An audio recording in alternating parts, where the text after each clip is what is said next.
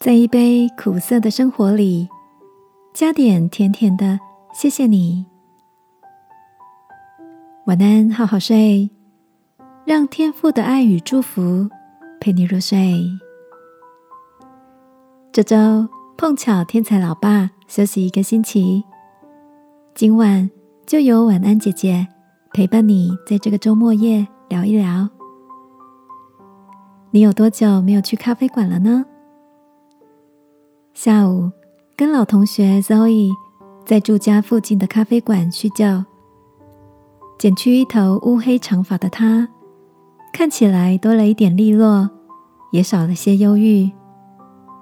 事实上，Zoe 刚结束一段关系，她回想起过去的自己，常常都抱怨着先生不贴心，不够疼爱自己，也常常对先生发脾气。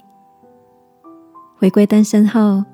经历了人生中好多的第一次，第一次发现热水器要装电池，第一次在雨中撑着伞追垃圾车，第一次拎着一桶沙拉油和一包米爬四层楼的楼梯回到家里。Zoe 低头喝了一口黑咖啡，笑笑的告诉我：“以前的我啊。”最爱喝热拿铁加两勺的糖，也总是嫌弃他爱的热美式又苦又难喝。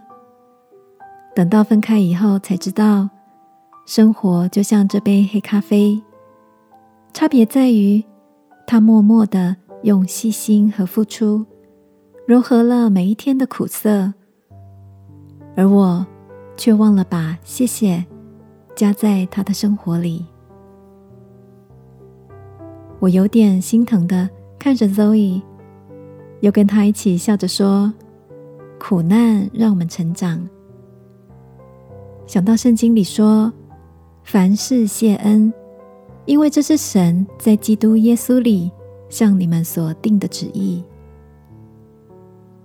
亲爱的，你身边也有一个人，默默的为你打理着生活琐事，让你可以。毫无后顾之忧的做自己，享受生活吗？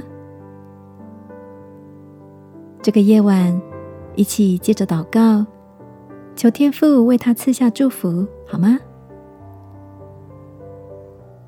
亲爱的天父，谢谢你让我的身边有他，使我活在被爱、充满爱的每一天。也求你与他同在。满有你的平安与喜乐，奉耶稣基督的名祷告，阿门。晚安，好好睡。祝福你在平淡中看见真幸福。耶稣爱你，我也爱你。